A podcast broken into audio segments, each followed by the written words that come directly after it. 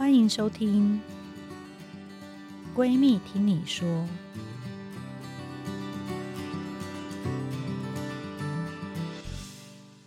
欢迎大家来到《闺蜜听你说》，这是一个全新的 Podcast 节目。那我是二条线闺蜜陈金辉医师。等一下呢，我会先从自我介绍讲一讲我平常都做什么工作，再来为什么我会想要录制这样子的节目。最后呢，我希望这个节目可以怎么样帮助到大家。首先，因为今天是我们第一集嘛，所以我有点紧张，我是新手。那我旁边有一个，请你自我介绍。好，大家好，我叫做 Albert。那我之前呢会跟院长认识，是因为我们在一个生殖中心的成果发表，然后认识的，所以我今天来陪院长来上这个节目。闺蜜听你说这样子，所以我是以代表可能先生丈夫们的心情来听听看各位闺蜜究竟想说些什么这样子。但你的声音很棒啊，听起来也很像大家的闺蜜。啊，我本身是也是学主持的哈，谢谢谢谢院长。好，我是一个生殖医学科医师。生殖医学科医师都在干嘛呢？我要尝试解释给大家听，嗯、也就是帮助这个不孕症的患者。是，所以我们有一些人工生殖疗程。嗯，最常见的就是试管婴儿。嗯哼，嗯哼。那另外呢，许多单身的女生现在还没有想要生小孩的，嗯，她可能会做冻卵。嗯，这两种大概是我们平常工作主要的内容。是。对，但我本身呢，也是一个不孕症的患者哦，自己曾经也经历过这样的事情。嗯，不过我现在是三宝妈了。现在是三宝的妈。对，哦、我要讲一下三宝妈。对，哎，为什么感觉好像有语重心长的感觉？我觉得前阵子我看到隋唐的新闻，我很有感受啊。对，因为他被邻居抱怨嘛，被投诉。对，这也是我的日常。以前我只有生两个小孩的时候，嗯、我邻居就已经受不了了。嗯哼嗯哼。所以他曾经把我家的电话就贴在他家电话旁边。为什么？因为他随时都要打电话叫我们小声一点。哦，嗯、所以院长三宝是都是男生吗？嗯，都是男生。哦，那真的是热闹、哦。所以我们才刚带着全家人一起出国。是。过年，然后过年的时候，我就一再发誓，我再也不想带三宝一起出国了，因为太累了，非常的吵，就从飞机到游览车，嗯，那因为还有我公婆，还有我爸妈，是，他们也很想要扮演非常慈祥和蔼的阿公阿妈，对对对对，但到最后他们都扮起脸，就也没办法了，所以 也扮起黑脸来了，是不是？因为太吵了，嗯。嗯，那你跟你先生太丢脸，在教育方面是谁扮黑脸比较多？应该算我吧，对。所以之前我们也曾经因为骚扰到邻居，所以我们就有搬家。我们现在就搬到隔壁比较没有人的地方，所以左右边都比较没有人。对，或者是 也常常开趴的人哦，就是觉得说你们的噪音他们是可以接受这样子。目前都还好，目前都还好。对，OK，三宝，然后你又是帮忙不孕症的患者们。哎，那这个不孕症患者是仅限于女性吗？还是男性你也有帮忙？男性也有，所以不孕症呢，我们最一开始的出诊就必须要先问双方所有的资料，是谁的问题？是这样吗？对，所以就要其实有时候也蛮细的，我都有点尴尬，比如就性生活相关的啊。对。但是你们是医生，应该已经习惯很一板一眼去问这些问题吧？反而是被问的这些夫妻会比较尴尬。但我可以举例，比如说我是医生，我大概只需要知道频率，频率。对，或者是说呃已经有性生活 长短。多久？多久？几年，然后还没有办法怀孕。可是有时候大家会透露，我会很害羞的资讯，比如说他的姿势。哦，他们会自己分享这个东西，对，或者是一天几次，就一些可能对我来说不需要的资讯。Too much information 的时候，你会怎么做呢？没有，我就说啊、哦，好，我知道了。OK，就假装做记录，但其实根本就在画圈圈而已，这样子。哦，对我们来说，就比较重要的是已经没有避孕多久了，是跟你们性生活频不频繁，只要知道这样就可以了。对，那我在这边跟大家讲说。Okay. 因为我们女生啊，是。还有男生也是啦，啊、其实结婚跟生小孩年纪越来越晚，嗯，所以目前这个人工生殖的各种技术、嗯、还有冻卵，就突飞猛进，嗯、因为。以前的人都很早就生小孩，所以完全没有发现有这样子的问题啊。对，但是现在大家发现说，哇，原来那么困难，嗯、连明星都觉得很困难。就林志玲她之前也有分享，她求子的过程有多么的艰辛。嗯、对，那这是一个很新的技术，所以每一次，比如说我个案都会回馈跟我说，他爸妈或是公婆就会说，那什么东西啊？以前没有什么试管婴儿啊，试管婴儿生出来的小孩会不会有问题等等。或者说为什么要冻卵？卵不放在肚子里面不是最好吗？好吗？对啊，对这边就是天生的一个冻卵地方啊，哈，这没有，这很热，不行，对，因为。这个技术很新，所以当然长辈他们会很不以为然嘛。嗯、因为试管婴儿大概四十年的历史，冻卵大概是十年的历史，十年，所以对他们而言啦，这些东西都好像很不需要，都是多余，嗯、好像是商人创造出来的东西，骗钱的。很多妈妈们都想说 啊，我们以前都没有这种问题啊，我们不是还把你生大了、养大了？对，就是他们会觉得说不用花这个钱。嗯、现在人的生活压力比较大，饮食也跟以前不一样，嗯、所以的的确确我们可能会需要渐渐抬头意识到说，我们需要这样子的资源来帮助我们去成功怀孕，对不对？嗯，嗯，所以我常觉得我工作每天都非常有趣，有时候只是像是一个物流的公司。物流，对，比如说有一个太太，她可能年轻的时候有冻卵是，然后她先生现在在外地工作，嗯，然后她先生就动了精，对，所以我们就是把这个卵跟精子都解冻。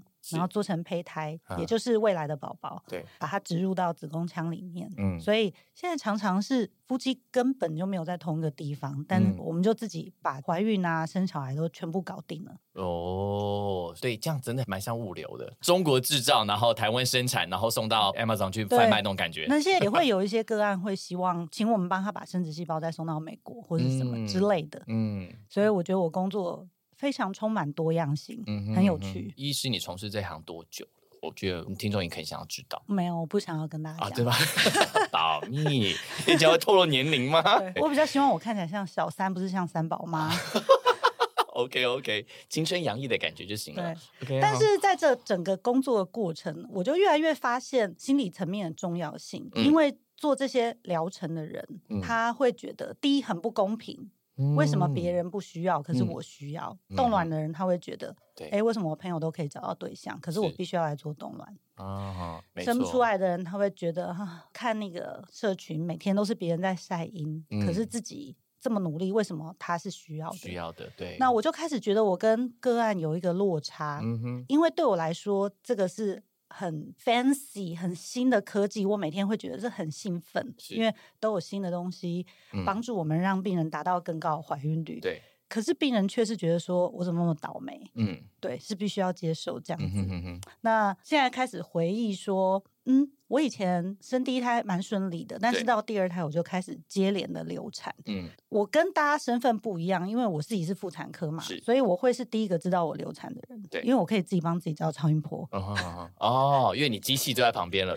对，嗯，那有一天呢，看完整，我就想要巡视一下我的宝宝，嗯、然后我就照超音波，发现说，天啊，心跳已经停了。我就打电话告诉我先生这件事情，他也很支持啦。你当下有没有崩溃？嗯我当然没有办法崩溃啊，因为我就自己一个人在超音波室啊。嗯，我也不需要医生告诉我，因为你也知道接下来会需要面对些什么，你都有准备了，你都知道。对，然后我们就去吃午餐。是吃午餐的时候，我就告诉他说：“哎，我可能下午看完整，我们就要去找我另外一个妇产科医生的朋友，嗯、然后做手术把它拿掉。嗯”嗯嗯嗯，等等。嗯，然后我边讲就开始边哭。对，在一个很嘈杂的日本料理店，看起来很像是。我们再提分手。啊，很像情侣吵架，但其实不是，是因为宝宝在肚子里面已经当下没有心跳了。但是我是一个很惊的人，嗯，很少会因为什么事情大哭。嗯，那当下我也觉得说啊，原来这就是平常病人流产的感觉。所以，医生，你是说你自己即便服侍过这样子这么多的病人，可是自己当发生这样事情的时候，你的心情还是会受到影响？嗯，我下午回去看诊，也刚好看到心跳停止的病人，他开始问我说，啊、为什么会这样子？对。平常我都是有一套 SOP 嘛，我就会说这个流产原因很多，可能是 A B C D E，每一个年纪流产的几率不一样的，我都会把它背起来。那接下来呢，我们的处理的方式有分成以下三种，那它的优缺点各是什么？这些东西我已经倒背如流了。嗯嗯。可是当我自己发生流产的时候，我才发现说啊，原来我脑中一片空白，我没有办法去思考目前医生继续在讲的咨询，我也没有办法做决定。这些资讯对我来说是没有用的，因为我不知道这些资讯对我现在的宝宝有什么帮助。对对，嗯，我懂，我懂。所以我在看诊的时候，不管是流产或是人工试管疗程失败，当你告诉他这件事之后，嗯、你会发现他停留在吸收这个资讯。就像我昨天晚上有一个病人呢，他就带着别家医院的报告来给我，他真的很难。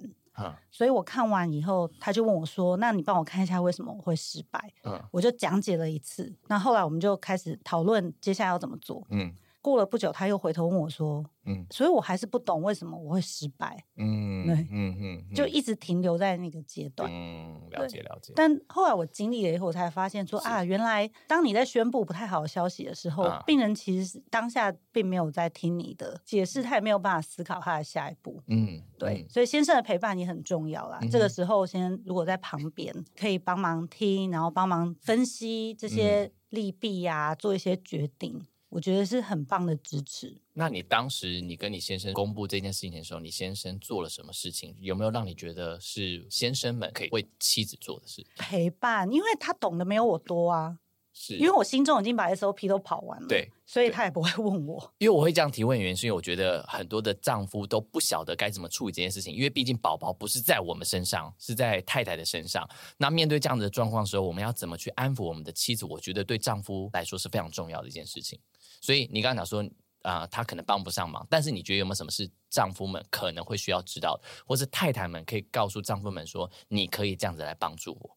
之后我们会请很多专家，哦、对，包括心理咨商师啊、嗯、等等的，嗯嗯、来告诉我们说怎么样你可以陪伴这样子的病人。OK，那我们的节目呢就会 focus 在这些人工生殖疗程啊，嗯、遇到一些挫折，嗯，等等，或者是。产前、产后、嗯、怀孕的过程，嗯、那包括我们在面临所有疗程的时候，可能都会影响到夫妻婆媳关系，啊、甚至同才，啊、甚至同事。嗯，对，嗯、很多常见的问题，我都希望说可以借由这个节目跟大家一起讨论。那当你在夜深人静被一些问题困扰的时候，嗯、就希望你可以翻出某一集，经由我们的这个 拉赛的过程，嗯，可以让你稍微舒缓一下当下很焦虑的心情。是因为其实有些事情，它可能。当下没有办法立即被解决掉，可是你可以把这个心情记录下来，然后事后来跟我们分享。所以我发现说，其实我每天的工作操作并没有很复杂啊，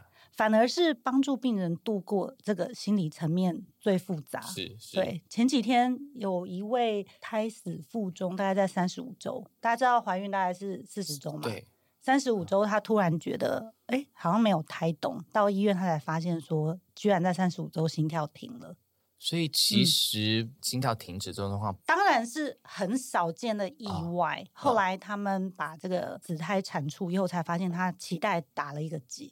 哦，对，所以他的氧气啊、血流完全没有办法通过。是是是。对，他在经过医院的处置，把它排出来之后，哦、他居然是直奔向我。嗯，对，他直奔向我说：“我现在马上要准备把它生回来。”嗯，那我爸 照超音波的时候，我就说你还没有 ready，因为我们现在子宫卵巢它都在一个休息的状状态。对，请你下一次月经回来，我们再一起想办法，再准备下一步阶段。但是他就非常执着，在他要用最快速度把它生回来，然后开始问我有什么方法，在下一次月经来之前，他也可以把握的机会。是，然后我就跟他说，你目前面对的问题不是把它生回来，我们应该要做创伤处理嘛？嗯，对不对？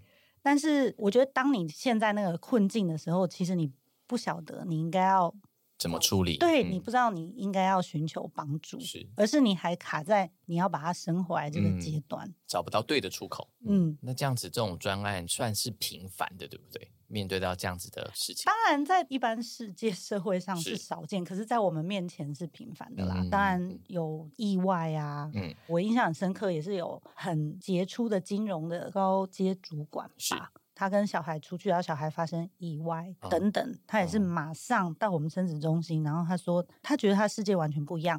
餐桌少了一个人，嗯，那个时候纠结很久。通常呢，我们真的是必须要先陪他度过这样子的心情。当然，对我来说，马上介入医疗是很容易的，嗯，只是不放心让他以这样子的状态再怀孕生小孩。嗯，我觉得可以用一个比较简单的方式来跟各位，如果是男性听众可以解释的话，就好像说你刚跟一个人分手，你如果马上进入到下一段关系，对你的状况是不好的，你要一段修复期的那种感觉。嗯，而且他们在这样子的状态，其实他也真的听不进去，听不进去，跟他解释说你目前的状态可能不适合立即怀孕，因为怎样怎样。